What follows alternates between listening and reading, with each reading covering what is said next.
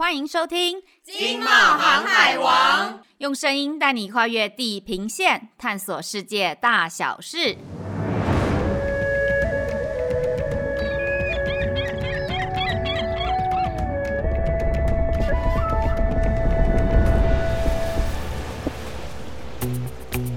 Hello，大家好，我是冒险山卓拉，我是易易。你看过一级玩家吗？诶，没有诶，但我看过脱稿玩家，可以聊吗？嗯，那我简单跟你讲一下剧情。虽然都是玩家，但不太一样。但可是我们也不能剧透诶。诶，等等一下，我我们为什么是急要聊电影啊？还是说，其实你是想要讲人工智慧？还是这主题很专业哈？你先别急，先听我说。一级玩家，我们今天讲的这个一级玩家，他讲的是虚拟现实的游戏世界。绿洲剧中的这个五位主角啊，他们在游戏过程当中寻得彩蛋，获得线索，然后不断的闯关，最后抵达终点之后，他就跟所有的伙伴们共同管理这个绿洲。哦，我知道你为什么要讲这部电影了。我们今天的主题应该是要讲元宇宙，对不对？元宇宙在马克·祖克伯把脸书改名之后，就一直热到不行诶。可是这个主题啊，包山包海啊五 G、区块链、VR、AR 的技术都涵盖在内。这么复杂的主题，我们可以怎么聊呢？你看，所以我埋梗埋很久，才要跟你分享一级玩家这个很重要的这部片子，穿梭在未来跟过去的空间。因为什么？它利用数位捕捉、三 D 动画混合了这个拍摄制作绿洲的场景，这些很复杂的特效啊、后制啊，真的是跟以前传统的这种剧情片差很多喽。哎，真的耶！现在啊，数位内容才是王道，尤其是我们今天要讨论的这个元宇宙，在这个元宇宙的生态系中，有好的内容。跟主题再搭配头戴式装置，就可以实现沉浸式体验哦。嗯，你的意思就是说，这个五官体验是不是都可以获得满足呢？我戴着头盔就可以看到，好像这个瀑布就从我身边冲下去，或者是这个动物大迁徙就从眼前跑过去，甚至这个开花这种初绽放的瞬间，都可以在这未来发展成熟的元宇宙里面啊，玩家可以经由视觉、听觉，甚至触觉等五感体验，进入一个极高度拟真的这个虚拟世界。所以，我们一生中在现实世界。这里没有办法满足实现的梦想，或者在过去的缺憾，都有机会在元宇宙的世界补回来耶。所以听起来元宇宙真的很让我们期待。好。这么专业又复杂的问题，我们就要请专家来跟我们聊。我们今天邀请到的是熟悉硬体、软体及平台的指标业者 HTC 内容暨平台总经理林俊吴，来跟我们大家说明。快来听听看林总怎么说。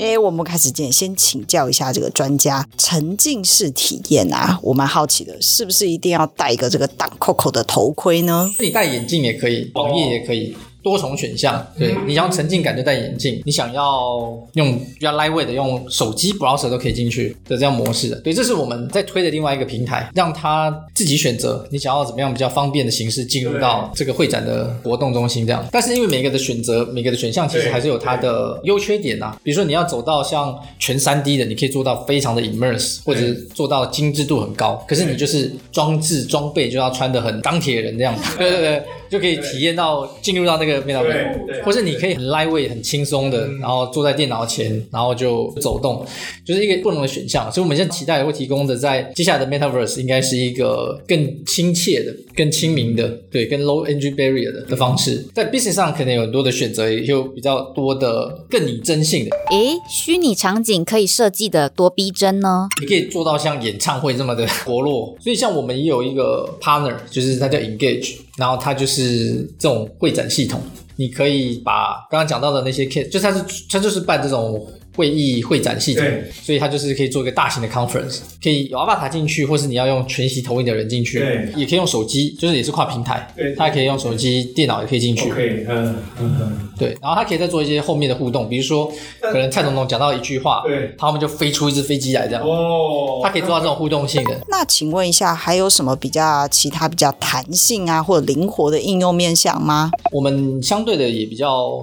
灵活啦。比如说，我们前阵子也推出一个呃 NFT 的平台，那在线上卖一些比较高档的画作，像木下的画作，然后明年还有更多的就是跟高档的那个艺术家跟那个博物馆会推出来。我们希望有一些比较在未来的 Metaverse 比较灵活性的，除了我们过去五六年来做了很多的 VR 沉浸式的内容，所以 VR 沉浸式已经是我们的 foundation。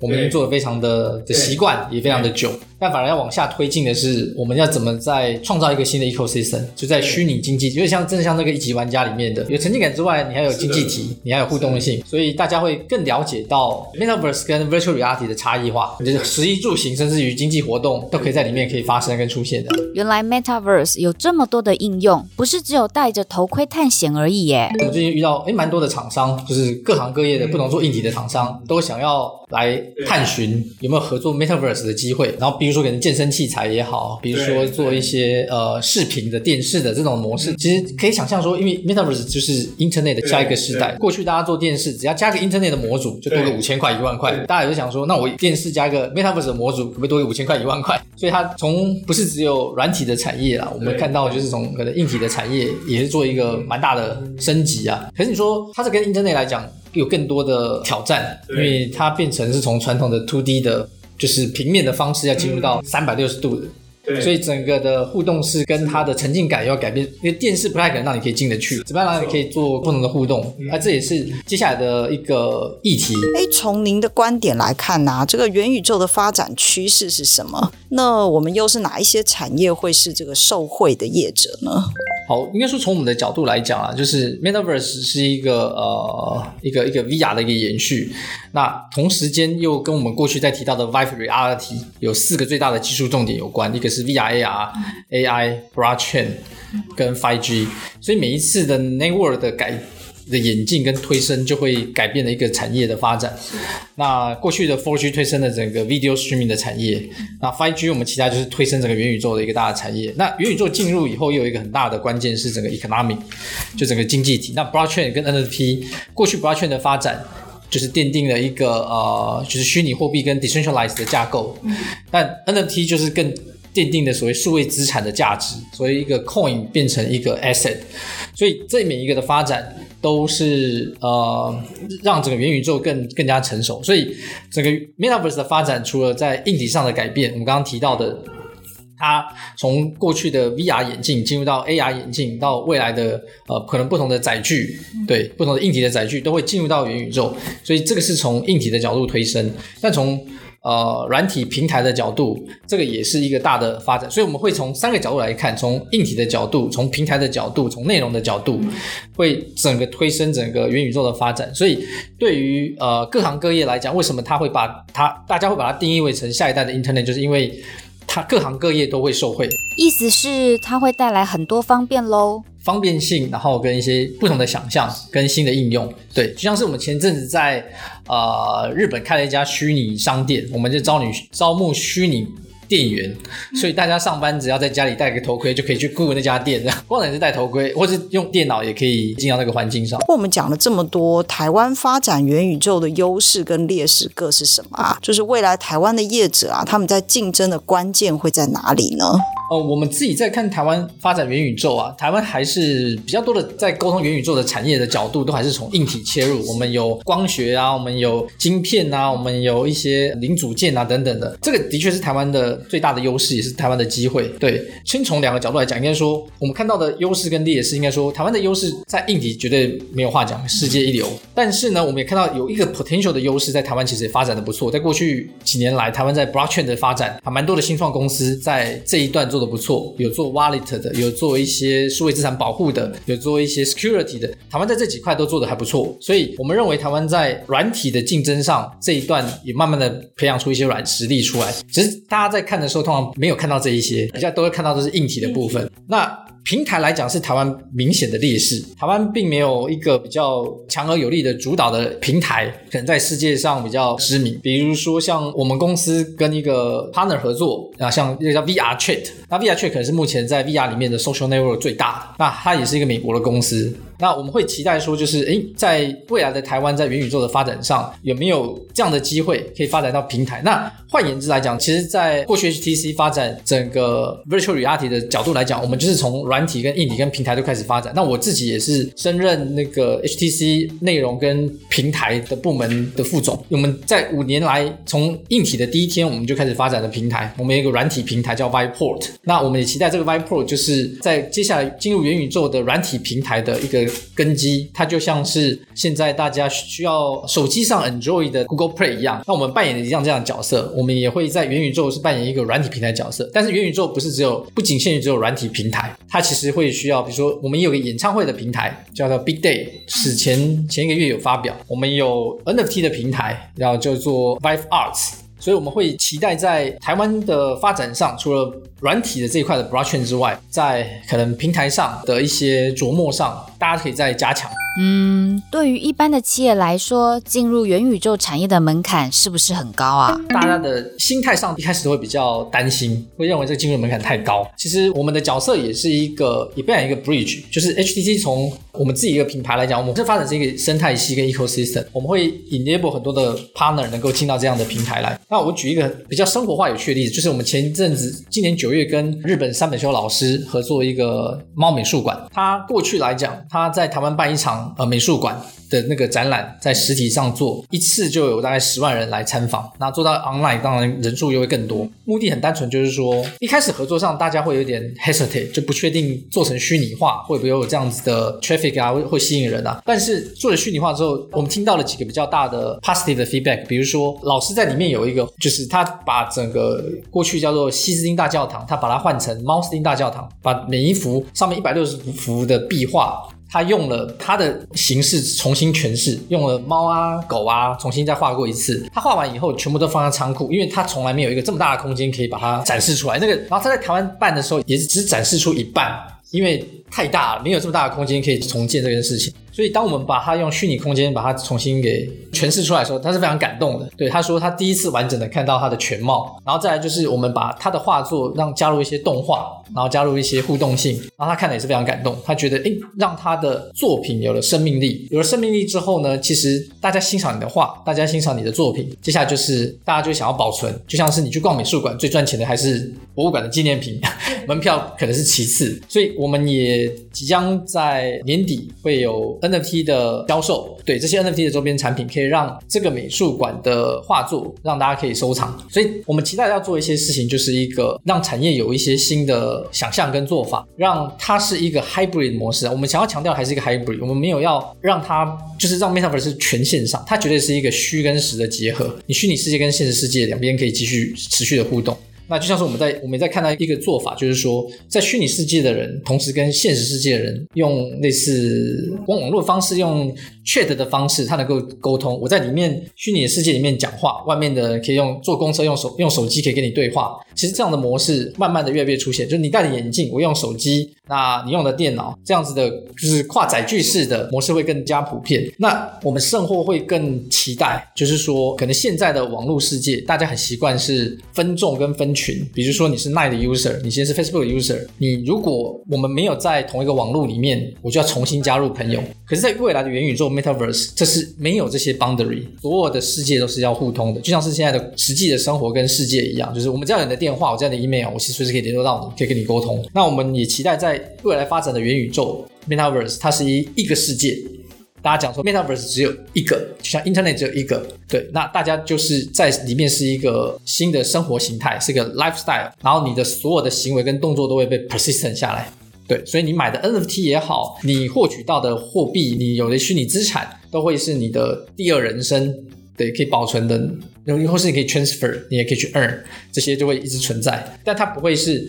局限在单一平台，不会再是单一平台说哦，你必须要在我这个平台才可以拥有这个资产。没有，它是 NFT 的形式，所以一旦是你的资产，它就会在你的钱包里面，然后 forever。我想听众朋友应该都很好奇，这个 HTC 是如何完善你们的这个硬体载具呢？载具到最后变成。真的只是一个 connect 到 cloud 跟这个世界的一个 bridge 而已。Oh. 可是你会想办法装配更好的载具，让你比如说像我们在 VR Chat 的世界里面，如果你没有 controller，你就会没有手，你进去就只能这样走，你就会有些事情你无法做，所以就想要弄两只手来。而想两只手来呢，你可能想说我脚不能走，走的不够自然，就绑买两个 tracker 绑在脚上就可以走。他说我想要翻跟斗 霹雳五就再买两颗绑在腰上就可以做全身。所以就是他会一一段一段，然后比如说他觉得诶，我要想要更沉浸，我要做 eye tracking，就买一个 eye tracking 的模组。我嘴巴要动，我要更真实，mouth tracking。所以我们会期待就是说像。一级玩家的电影一样，你可以做到非常非常沉浸感，像那个主角会买一件衣服来穿，有那种质感，可以 touch 你的。不同的配备会让你的沉浸感会提升。对，但是你用很 lightweight 的方式，你可能用一只手机就可以进去。我们期待的在元宇宙来讲，硬体绝对是一个载具，但是它不应该是一个 boundary。比如说像我们的头盔 Vive Focus 3，它在业界上的一体机的显示是最高的，所以你要一个最高等级的显示的 panel，你可能就选到。这样等级的可以进入到世界，可是你只要一个很 casual 的，然后比较游戏类的，你可能选到可能我们呃其他伙伴的，所以它一定会跟现在的商业模式一样的选择。但是 eventually 他们还是需要进入到是那个体验。我们从 HTC 的角度来讲，我们一直在突破一些 boundary，比如说我们推出最棒的头盔，解析度最高，Vive Focus 3，我们要推出最轻的头盔，The Vive Pro，在前一阵子十月推出来，所以让佩戴这个眼镜，眼镜的重量比一个 sneakers 还要轻，比一个巧克力棒还要轻。所以我们会期待，我们一直在推一些，嗯，就是 leading 的 technology，让大家知道说，你可以性能又好，你又可以又轻巧。以后就是还怎么样可以做到更 affordable？软体平台如何吸引业者加入阵营呢？我可以从两个角度切入，应该说经营一个软体平台，其实不管是 PlayStation、Xbox，或是 Oculus，或是我们 Vive 或 Vive Pro 来讲，其实它的逻辑是差不多的。软体平台它就是要透过你自己的硬体优势，然后招募 third party 的厂商来。那我们可能会讲的比较再稍微细一点，就是它你有 third party，你有 second party，你有 first party，就是你有些自制内容，你有些跟 partner 合作，那有些是 third party 纯粹是。引进，所以它在软体平台就会有很多 tier 的 partner 会进来。啊、对，有些时候你就必须要并购，有些时候要投资，有些时候你要引进，这模式都会类似。是这是一个角度，就是第一个角度就是这个软体建立软体平台是一个。坦白讲，是一个非常的需要资金的一个 business。没错，没错。放眼望去，在不要讲台湾，就全世界来讲，能够做到软体平台的，真的是没有几家，因为它需要非常非常多的资金。没错。对，投入到这个，就算你没有开发，你要引入，你要去负担那些引入的费用，然后 support 的费用，其实都是上亿美金的这种投资。那从我们的角度，就是这是一个必须要存在的一个 function，所以我们也投入非常非常多的资金跟资源在这一块。好，这是第一块。那第二块来讲说，就是。从每个平台都会想要做出一些差异化，那差异化你不外乎你要不要做 exclusive，或是做不同的 segment 的角色。那我们也做过一些 exclusive 的内容，我们也做出一些 segment 的内容。比如说，我举一个最明显的例子，就是我们会有一个呃专门的 segment 在做跟艺术类相关的，在二零一九年跟罗浮宫合作，就是 Beyond the Glasses，对，蒙娜丽莎。那我们也去年跟 VMA 英国的美术馆合作，做一个 Curious Alice。总经理是不是可以再跟我们多聊聊一些解决方案的内容呢？三个面向嘛，就是说我们从硬体的的优势，我们从平台的优势，那我们从内容的优势，对，所以这个一定是一个铁三角。但对我们来讲，我们在整个 vision 上来讲，我们从我们那个董事长，就是王董事长的角度来讲，他除了有平台、有内容、有硬体，其实他蛮强调里面还是一个文化啦，就是说我们的整个 vision 就是 combine humanity and technology, unleash imagination，他一直在强调这样子的文化。的概念，所以你有的这些技术都比较算是比较生硬的 topic，可是 connect 进来的 experience 就会很关键。对，所以我们怎么样可以提供一个比较沉浸感、比较有 impressive 的体验？对，就会是一个最大的的优势。所以产品或技术的解决方案，其实就是真的围绕在平台内容跟硬体，每一个 topic 都有很多的细节可以再探讨啦。就是你的硬体要做到多拧真、多细腻，然后多 modularize。像我们的硬体是一个。Consumer 跟 Business 都可以用的，你可以用到附件。我们跟美国一家很大的公司 Penumbra 合作，它拿来做远端病人附件对的内容。我们也可以跟呃 Axon 合作警匪训练，就是让那些公安或那些训练的那个成本降得更低。我们也硬体也可以在 Consumer 做游戏，对，然后做一些 Social，做到 Eye Tracking，让它更沉浸感。那我们也是呃一个完整的。就是用呃 full body tracking 的技术，但你这身上可以绑 tracker。在呃元宇宙有一个很很重要的关键，还是跟 sensor 有关。哇，听完了总经理的分享，我觉得今天真的听到好多关键技术的资讯哦。元宇宙真的是一个广大的学问啊！我想听众朋友一定觉得意犹未尽，想要再了解更多关于元宇宙的讯息，对不对？所以呢，一定要看我们经贸透视元宇宙的封面故事专题哦，里面有非常多应用的面向跟大家分分享。而且啊，这个重点的精华，我们也帮大家整理在每周二上架的《经贸航海王》Podcast，别忘记帮我们订阅起来哦。同时啊，今天也是我们二零二一年最后一集，从这个开台首。播，我我跟易这个一起分享了这个剪刀经济，到今天第四十集的元宇宙，很感谢我们所有的听众朋友持续的这个支持与爱戴。哎，天啊，这样是不是太狗血了？这个期末感言了。总之啊，我们两位啊要在这里很感谢大家的支持，并且希望大家明年继续支持啊我们的经贸航海王 Podcast 节目哦。我们明年见，那就先跟大家说新年快乐喽，Happy New Year，拜拜，拜拜。